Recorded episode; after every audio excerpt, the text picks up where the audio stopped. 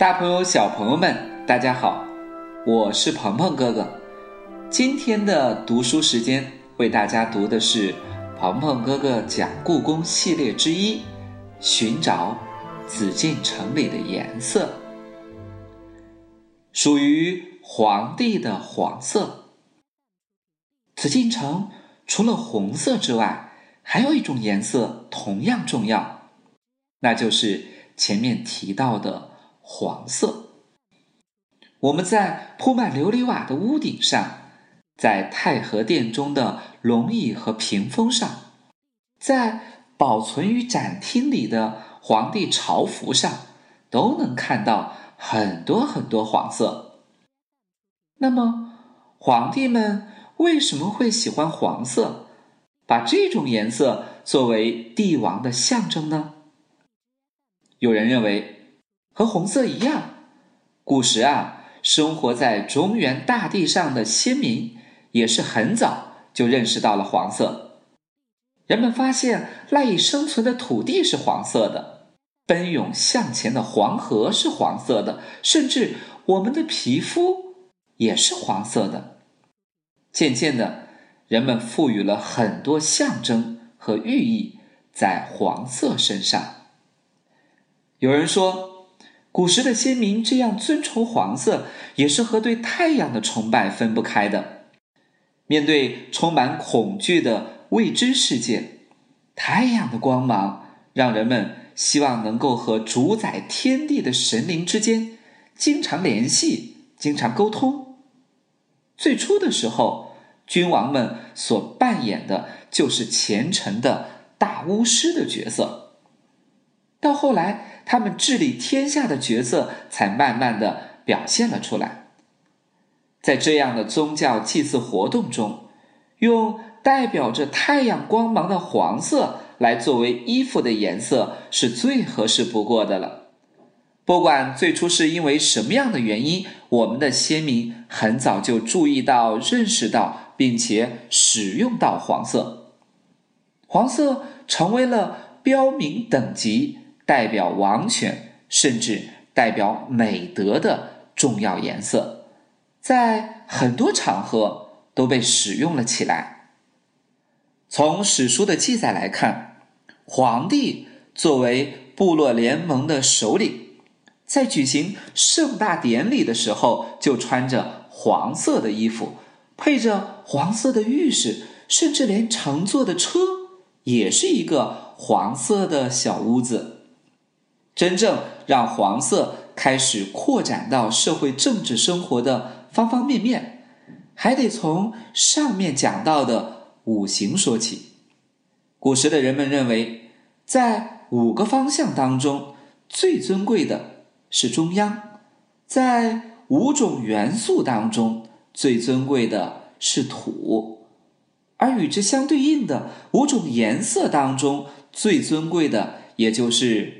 黄色了，在皇帝之后的几个朝代里，按照顺序选择了五种颜色当中的其他几个颜色作为正色，比如周朝就选择了红色，秦朝选择了黑色。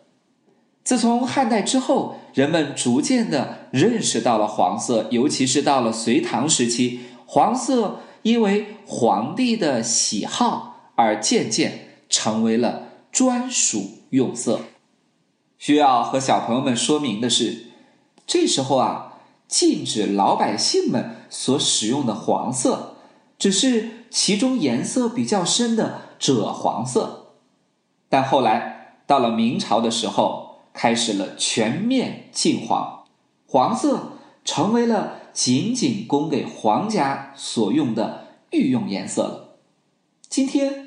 我们在这座宏伟的皇宫里面能找到很多黄色，最显著的就是那一片金灿灿的屋顶。起初，黄色并不被当作很尊贵的颜色使用在古代服饰上。隋朝和唐朝初期，上至皇帝贵族，下至百姓奴仆，都有穿黄色衣服的可能，只是。皇帝们更偏爱颜色较深的赭黄色，唐朝中期以后，赭黄渐渐成为了皇帝专属用色，禁止老百姓使用。此后的朝代啊，都延续了这方面的要求。比如在元朝的时候，《元史》当中就记载了元顺帝规定，赭黄和其他八样纹饰禁止老百姓用在衣服上。明朝初年。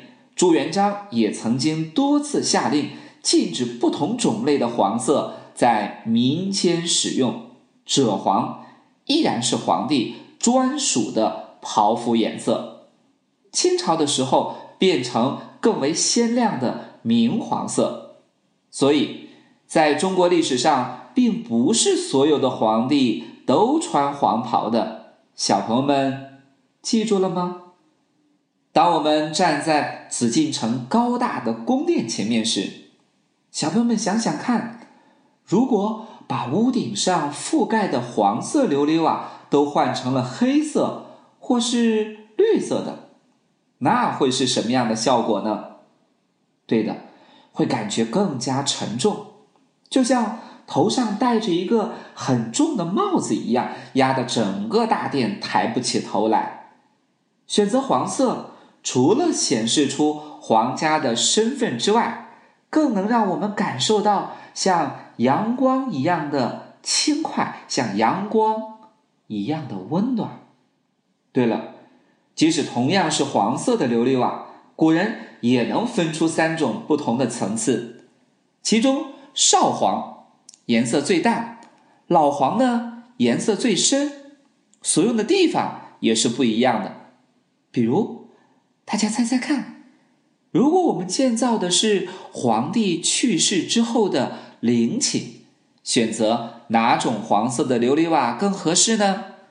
相信很多人都会选择老黄色，强调的是一种深沉的感觉，强调的是一种肃穆的感觉。而宫殿就不能选用这样的颜色了，往往用中等的。亮黄色表现出来的是一种高贵、辉煌和庄严的气质。因为有了自然界的光线，我们才能看到周围五彩缤纷的世界。当我们看到不同颜色时，会对眼睛和心灵产生不一样的影响。黄色对视觉的刺激会很大，会有扩张的效果，而在心理上。带给人们活泼、明亮和轻快的感觉。蓝色对眼睛的刺激会比较小，会有收缩的效果；而在心理上，带给人们宁静、舒缓和平和的感觉。当小朋友们抬起头，远远望着金銮宝殿太和殿的时候，看到闪着金光的屋顶。屋顶的背景则是空空荡荡、干干净净的天空，那是一望无际的蓝色。作为冷色调的蓝色，带给我们宁静、舒缓和平和；而作为暖色调的黄色，带给我们活泼、明亮和轻快。当这两种冷暖色调搭配在一起使用的时候，我们的视线会更加饱满。更加舒服，小朋友们带着爸爸妈妈走进紫禁城，一起去找找这样的感受吧。所以在紫禁城里，我们看到的每一种颜色，不论是代表吉祥的红色，还是象征权力的黄色，在被使用在冰冷的建筑物身上时，都有了一种生命的力量。好了，我们今天鹏鹏哥哥读书时间就到这里，我们下期继续为大家读好书，我们下期节目再见。